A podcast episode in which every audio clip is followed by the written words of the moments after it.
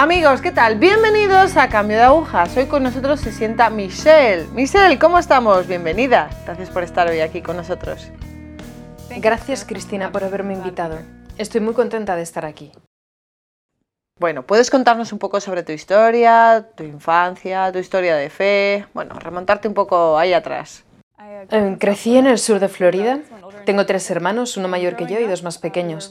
Crecimos en la fe católica, fuimos a colegios católicos, pero la fe no se practicaba en casa necesariamente. Gracias a mi madre fuimos a misa y ella intentó que nos integrásemos en alguna cosa, pero siendo pequeña a mí no me atraía.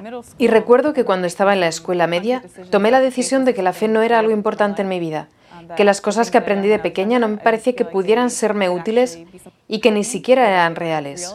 Eran cosas que aprendí en el colegio y al volver a casa las dejé aparcadas en la esquina. Era como cualquier otra materia que tenía que estudiar, que no se podía aplicar a mi vida. Me acuerdo que para mí Dios estaba muy lejano. No era algo que me interesara a diferencia de las otras cosas. El fútbol, el modelaje, el deporte y todas esas otras cosas que hacía ocupaban mi tiempo y toda mi atención.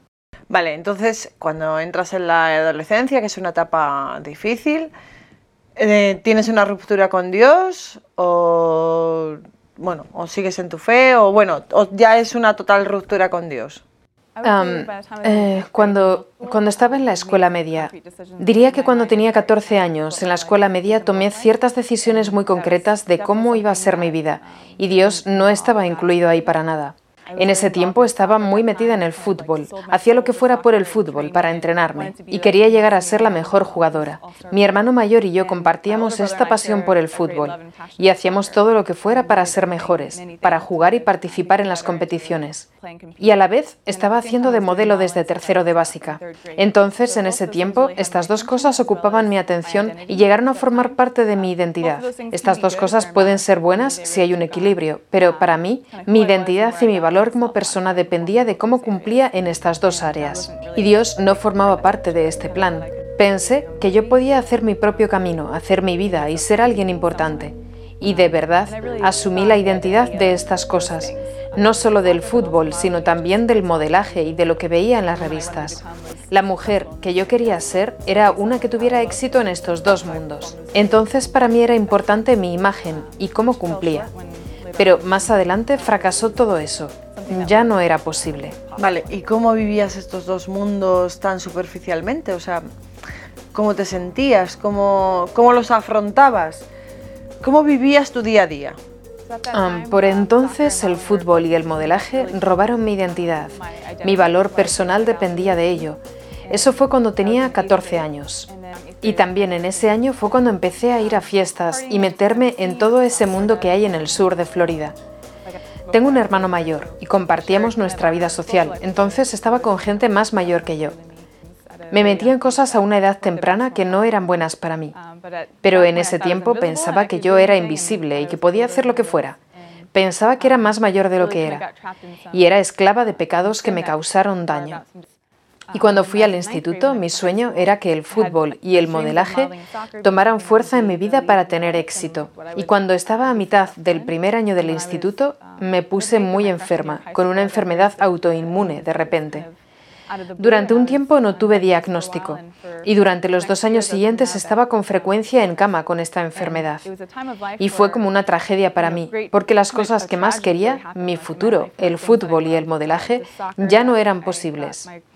Y a la misma vez, también tuve muchos problemas con mis amigos y con mi familia. Estaba en una situación de mucha confusión. Lo que tanto valoraba estaba perdido. Entonces pensaba que mi vida no tenía mucho valor. Pero a la vez me metí más en el mundo de las fiestas y me sentía bien así porque pensaba que eso me hacía sentir mejor y me quitaba parte del dolor que estaba experimentando por la pérdida de las otras cosas. Entonces, durante esos dos años, luchaba interiormente y hubo un momento al principio cuando un amigo cercano del círculo de mis amigos murió en un accidente de coche. El conductor estaba borracho. Y mirando ahora para atrás, creo que el Señor intentaba usar esto para llamarme de nuevo a Él, pero mi fe era muy floja para poder entender. Me acuerdo que recé la noche del accidente y decía algo así. Dios, si estás ahí, no le dejes morir. Y al día siguiente murió. Y yo no lo entendí. Decía, entonces eres un Dios idiota. Te he rezado una vez y no me has escuchado. Mirándolo ahora es difícil no reírse. Pero en ese tiempo estaba como... Por lo menos lo estoy intentando. Mira, Dios, ¿vas a escuchar mi oración? Pero ahora veo que el Señor tenía un plan mucho más grande que yo no percibía entonces. Ese fue el intento que hice y después pensé, vale, está bien. Si Dios existe, no soy importante para Él, no me escucha. Y no pensé que Dios podría ser parte de mi vida. Pensé que era un poder ahí arriba que me podría ayudar. Después de eso empecé a tener un comportamiento destructivo y no valoraba mi futuro porque pensaba que iba a seguir enferma. Con este panorama que tienes en ese momento, eh, decides rechazar a Dios y entonces, ¿qué pasa en tu vida? Después de ese tiempo, cuando me deshice de Dios pensando que quizá no existía y que si existía era simplemente un idiota que no me escuchaba, mi vida se hizo muy oscura. Ya estaba empezando, pero eso fue la última página. Pensé, olvídalo, no va a ser posible. Y empecé a experimentar mucha desesperación. Tuve un comportamiento muy destructivo que me llevó a mucha confusión y a no valorar mi vida ni mi futuro. Pensé en el suicidio porque pensaba que los planes que tenía para mi vida ya no eran posibles. Pero espera, Michelle, porque, a ver, con este panorama que tú tenías, con esta situación que tú tenías, mm, no tenías posibilidad o no querías confiar en nadie. O sea, a ver, eras una adolescente, tenías que contarle todo ese tipo de cosas a alguien. No tenías ahí a nadie, no, no confiabas en nadie, alguien adulto. Durante esos dos años de oscuridad, me acuerdo que tenía un profundo deseo de ser querida y conocida y acompañada en mis sufrimientos, pero sentí que nadie podía hacer eso por mí. No estaba abierta la idea de que Dios fuera parte de ese deseo, pero me acuerdo de tener hambre de amor y que nadie podía saciarlo, ni mis amigos, ni mi familia, ni el mundo que me ofrecía alcohol y drogas y cosas para hacerme sentir mejor. Pero al fin y al cabo, estas cosas se quedaban cortas y solo me daban más hambre. Entonces no fue hasta el penúltimo año de instituto cuando las cosas empezaron a cambiar un poco. Vale, cuéntanos un poco qué pasó en ese penúltimo año de instituto. Mi vida cambió durante el penúltimo año de instituto. Después de esos años de oscuridad, de pecado, sin tener una pizca de esperanza, sin un posible futuro que satisficiera los deseos de mi corazón, conocí a esa mujer, Dana, que tenía la misma enfermedad que yo. Ella era cristiana no confesional, con una fe muy fuerte, y yo iba a verla para que me aconsejara sobre la alimentación y cómo tener una vida sana para mejorar mi enfermedad inmune y así sentirme mejor físicamente. Fue impresionante, porque durante esos cuatro meses ella fue súper cariñosa. Yo era una adolescente muy amargada. Y daba igual lo insoportable que yo fuera. Ella me trataba con mucho cariño y creía en mí. Y siempre le preguntaba, ¿Cómo es que tú siempre estás feliz? Porque ella era una persona muy alegre a pesar de su enfermedad y su sufrimiento. Y por eso le preguntaba, ¿cómo es que tú estás feliz? ¿Estás en la miseria? Le preguntaba por qué estaba feliz, porque para mí su vida no valía nada. No puedes hacer lo que quieres, siempre tienes limitaciones y estás sonriendo todo el tiempo. Me estás jorobando básicamente. ¿Cómo es que estás feliz? Y siempre me decía que era su fe en Jesús. Y cuando lo oí la primera vez estaba como, mm, vale, voy a vomitar porque tienes que estar de broma, porque ¿qué tiene que ver Jesús con mi felicidad? Recuerdo que salí de ahí y pensé, Jesús, en serio, no entendía de lo que me estaba hablando para nada, pero durante los meses siguientes la fui conociendo mejor y me fiaba más de ella. Y su respuesta a mi pregunta siempre era la misma. ¿Cómo es que tú eres feliz? No, de verdad, ¿cómo es que tú eres feliz? Esperaba oír otra respuesta, que me dijera algo de verdad. Y siempre me decía que era Jesús quien la hacía feliz y le daba alegría y sentido a su vida. Y creo que simplemente me ganó con su cariño y su constancia. Y al final me invitó a una iglesia no confesional. Yo estaba abierta, no sé cómo. Estaba dispuesta a hacer una experiencia en esa iglesia a la que ya iba. Y fue una gracia de Dios, porque cuando fui esa noche fue la primera vez que escuché canciones de alabanza. Fue la primera vez que estaba en un ambiente así en una iglesia y estaba atacada interiormente. Cuando entramos todos nos miraban y nos sonreían y yo pensé, oh Dios mío, ¿por qué estoy aquí? Pero fui allí con ella y el pastor esa noche fue una gracia de Dios porque todo lo que dijo esa noche iba por mí. Y él disipó muchas de las ideas equivocadas del cristianismo que yo tenía. Las principales eran el amor de Dios para mí, Sabes, tenía un poco de formación católica de antes. Sabía las reglas de la fe y sabía que no las había guardado. Y por eso pensaba que Dios estaba enfadado conmigo. ¿Por qué va a querer hablar conmigo si es que está allí? Porque yo sabía bastante bien que yo había hecho todo lo que Él no quería. Entonces pensé, bueno, ya no hay nada que hacer. Si antes me quería, pues ya no. Y el pastor esa noche clarificó esa idea de la misericordia de Dios y su amor por mí y por dónde iba yo. Y fue su amor. Ah, no estaba mirando mi pecado, estaba mirando mi valor y lo bueno que hay en mí. Y además conocía mi dolor y quería caminar conmigo. Y esto fue una verdad muy grande que me permitió abrir el corazón y confiar en él. Y la otra cosa fue que no solo se trataba de la misericordia de Dios, Él además quería tener una relación única y personal conmigo. Antes de esa noche nunca había oído esto de tener una relación personal con Jesús. Y esa invitación fue algo que... Primero, no pensaba que Jesús fuera real y Él me ayudó a ver que la vida de Jesús era algo vivo y actual, ahora, y que la relación que Jesús quería conmigo era personal y única, que me amaba por lo que yo era y no por el bien o el mal que hubiera hecho. Y esa noche, al escuchar el Evangelio de nuevo, experimenté en mi corazón un empuje que me decía, si esto es verdad, sería una idiota no quererlo. Y me acuerdo que hice la siguiente oración. Ok, Jesús, si existes, te invito a entrar en mi vida y quiero lo que me estás ofreciendo. Lo que me ofrecía era esperanza y un amor verdaderamente comprensible. Entonces esa noche hicieron una llamada al altar y no sé cómo, pero subí llorando como un bebé. Y aceptaba que Jesús fuera mi Salvador y Redentor personal esa noche, y yo quería cambiar de vida. Y de verdad, ese ah, fue un momento de gracia del Espíritu Santo que actuó en mí esa noche, porque las cosas empezaron a cambiar después de esa noche. Recibí nuevos ojos de fe y una nueva esperanza, y creía de verdad en el amor de Dios por mí. Y eso fue sin duda un milagro, porque en ese momento de mi vida me creía esa mentira de que nadie me quería, me faltaba la esperanza, y tampoco me quería yo a mí misma. Y creer de verdad que Dios me amaba me hizo como volver a la vida, y eso me puso en un camino de descubrir de nuevo primero la fe cristiana, entendiendo quién es Jesús y quién soy yo, y más tarde la fe católica. Vale, has dicho que después de recibir esta gracia especial, digamos, iniciaste, empezaste un camino. ¿Qué, ¿Qué, pasos tomaste? ¿Qué hiciste? ¿Qué sacramento tomaste? Con este encuentro inicial del amor de Dios y el descubrimiento de que Jesús era real, oh Dios mío, todo esto es real.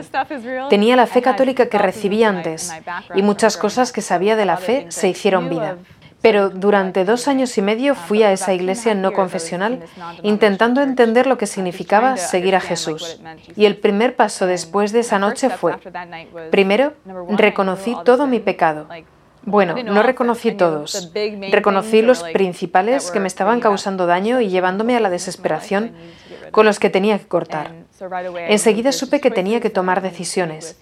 Tenía ciertos amigos y costumbres que no me permitían vivir una vida nueva con Cristo.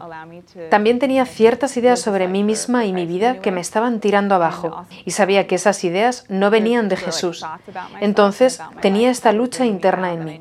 Así que esos fueron los primeros pasos que tomé. Y las escrituras eran muy importantes para mí al principio, porque me acuerdo que me dieron una Biblia y yo decía, ¿qué hago con esto? Me dio miedo porque era tan grande y contenía muchas de las historias que había escuchado de pequeña. Por eso pensé, oh Dios mío, no quiero leer esto. Pero empecé a leer los Evangelios y eso fue lo primero que despertó mi fe. Me ayudó a caer en la cuenta que Jesús era real, que no era simplemente una persona que vivió hace mucho tiempo, como pensaba antes, una persona que yo al principio despreciaba. Era alguien real y relevante para mí. Y este descubrimiento que era real y que quería ser mi amigo, que era una persona en quien podía confiar, cambió todo para mí. Digamos que este fue el primer paso para iniciarte en la fe. Sí, esa fue mi conversión inicial. Después, durante la universidad, volví a la fe católica. Vale, vamos entonces a la etapa de la universidad. En la etapa de la universidad, ¿Cómo se inicia la fe en, ese momento de tu vida? Después de este encuentro con el amor de Dios, durante dos años y medio estuve en la iglesia no confesional. Pero mirando ahora para atrás, veo como que vivía la fe a mi modo, muy cómodamente. Lo cual no me ayudó a avanzar mucho porque escogía las partes de la fe que me convenían y dejaba lo demás si me resultaba demasiado incómodo y no volví a la fe católica hasta la universidad. Estudiaba lejos de mi casa y en las vacaciones de mitad de semestre y en Navidad fui a casa. Y antes de ir a casa volví a cometer algunos de los errores de antes. Y veía cómo la tristeza volvía de nuevo y también la lucha interna de si debía hacer estas cosas o no. Estando en la universidad en un ambiente nuevo, con nuevos amigos, tomé malas decisiones que me ponían en la situación de ¿quién soy yo? ¿Estoy siguiendo a Jesús o no? Porque sé bien a qué me llevan estas cosas. Y este fue otro momento en el que tuve que tomar la decisión de si iba a seguir a Jesús o no. Y entonces volví a casa para Navidad. Y un amigo mío que iba a la iglesia no confesional me llamó y me hizo 21 preguntas sobre la fe católica, porque su madre iba a entrar en la iglesia católica esa Pascua. Y él sabía que yo había ido a colegios católicos y suponía que yo sabría todo sobre el catolicismo. Fue muy gracioso. Entonces me llamó con todas sus preguntas y yo me sentí como una idiota. Estaba como no, no sé nada sobre la confesión. Estaba preguntándome sobre la misa y los santos y sobre María. Y yo estaba como, hombre, soy cristiana, soy cristiana 100%, no soy católica. Y ahí estaba haciéndome todas esas preguntas. Y cuando colgué el teléfono, me dije a mí misma, soy tan estúpida, tantos años en un colegio católico y no sé nada, no tengo respuestas. Y él era un cristiano de una fe muy fuerte, no me dejaba en paz con todas esas preguntas. Y pensé, esto es ridículo. Y aunque mi intención no era la mejor, porque mi orgullo estaba tocado, le dije, vale, voy a buscar las respuestas a tus preguntas. Y comencé un camino de, ok, tengo que saber el porqué de estas cosas, porque forman parte de mi pasado. Entonces busqué en Internet y en libros que tenía por casa sobre el catolicismo. Y antes de eso no buscaba en la fe católica, porque mi fe era aún muy superficial. Ah, conocía a Jesús, le quería y quería seguirle, me cambió la vida, pero no sabía cómo vivir el Evangelio en su integridad. Entonces hice un cristianismo a mi modo, según mi querer. Y esa experiencia de descubrir de nuevo la fe católica, leyendo libros e Internet, de dar respuestas a sus preguntas, clarificó dos preguntas que tenía esa Navidad al volver a casa. La primera, sabía que necesitaba una purificación, que estoy intentando vivir para Jesús, pero siento que mis deseos no me siguen a veces y que necesito curar mi mente y mi corazón en mi manera de ver las cosas. Y también sabía que no tenía todo lo que necesitaba para vivir la fe y para que toda mi vida fuera transformada. Entonces, todas estas cosas estaban ya en mi corazón y sus preguntas me empujaron a buscar más. Y en la fe católica, lo que estaba descubriendo era la belleza de los sacramentos y la misa. Las vidas de los santos me impresionaron mucho y los padres de la iglesia, y no podía creer lo que estaba leyendo. La primera vez ya creía en Jesús y estaba leyendo cosas sobre él, y eran cosas católicas, y pensaba, oh Dios mío, esto tiene sentido por primera vez en mi vida, y tenía sed de saber más. Y en estas vacaciones de Navidad, Hacia el final de las vacaciones, tomé la decisión de que si iba a ser cristiana necesitaba ser católica, porque necesitaba las riquezas de la fe de la Iglesia, necesitaba todo y no iba a excluir nada. Entonces volví a la universidad para hacer el siguiente semestre y me metí en el apostolado del campus y quería firmemente que los sacramentos y las cosas de la Iglesia tuvieran un impacto en mi vida. Pero cuando empecé estaba un poco nerviosa porque estaba aprendiendo sobre la confesión y su poder y los sacramentos y la misa fue un tiempo muy bonito, pero también me causaba miedo, porque ahí estaba yo deseando ser curada y deseando conocer más y lo recibía, pero tenía como miedo de acercarme, porque para mí era la respuesta de lo que estaba pidiendo, pero también fue muy difícil. Ir a confesarme la primera vez lo quería tanto, pero yo no quiero decir todos mis pecados. ¿Esto va en serio? Pero era exactamente lo que necesitaba, porque me venían a la mente otra vez los pecados de antes. Era como una pesadilla. El enemigo estaba intentando el mal del pasado. Entonces la confesión fue una manera segura de calmar todo esto. ¿Sabes? Puedo empezar de nuevo con la confianza de saber que Dios me perdona y puedo seguir adelante incluso con más energía y confianza en el poder de la misericordia de Dios. Entonces la confesión fue algo muy grande al principio. La misa y el reconocimiento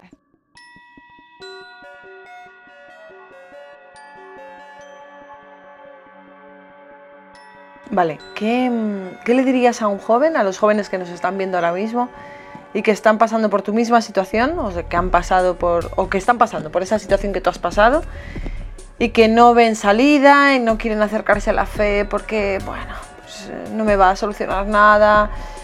¿Qué testimonio, qué, qué, les dirías, qué frase les dirías? Animaría a los jóvenes que ven este programa y que están en la misma situación que yo o en una similar, o que están pensando quizás que la fe católica no es lo que necesitan para crecer, les animaría a Por mi propia experiencia, la mejor manera de vivir es ser católico y permitir que las riquezas de la Iglesia les transformen, que les muestren la aventura por donde Dios quiere llevarles.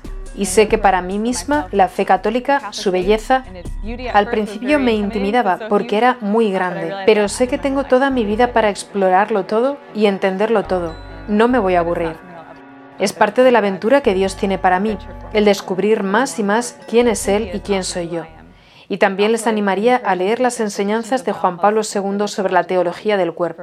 Para mí eso fue una gran ayuda que me permitió ver la belleza y el camino de sanación que el Señor me tenía preparado y descubrir quién soy como mujer, descubrir mi feminidad, ver que primero soy su hija. Lo más importante de todo es ser su hija.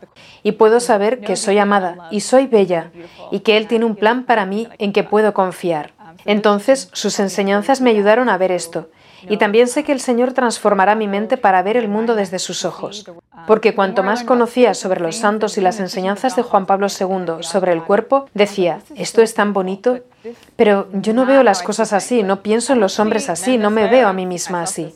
Y me daba cuenta que la verdad no está ahí para condenarme o mostrarme cuánto me he desviado o qué mal estoy, sino que la verdad está para mostrarme lo que Dios puede hacer y su grandeza, si le dejo transformar mi mente y mi corazón. Permitídele entrar en los sitios que quizás están llenos de oscuridad del pecado, del pasado o del presente. Pero si dejo entrar la luz de Dios, su luz siempre vence a las tinieblas y Él puede transformar mis ojos para ver el mundo con la belleza con que lo ha creado. Y no tengo que tener miedo de ello, pero tengo que estar abierta y ser sincera y pedir que me lo dé todo, sin excluir nada. Entonces, estas enseñanzas nos dan la confianza en Dios y me permiten ver la belleza de Dios en mí. Yo no puedo hacerlo por mí misma, no puedo convencerme de que soy maravillosa que soy guapa o digna de ello. Yo hacía lo opuesto en mi vida, estaba convencida de lo opuesto, que no valía para nada que las cosas que hacía o lo que me sucedía mostraba que no tenía dignidad.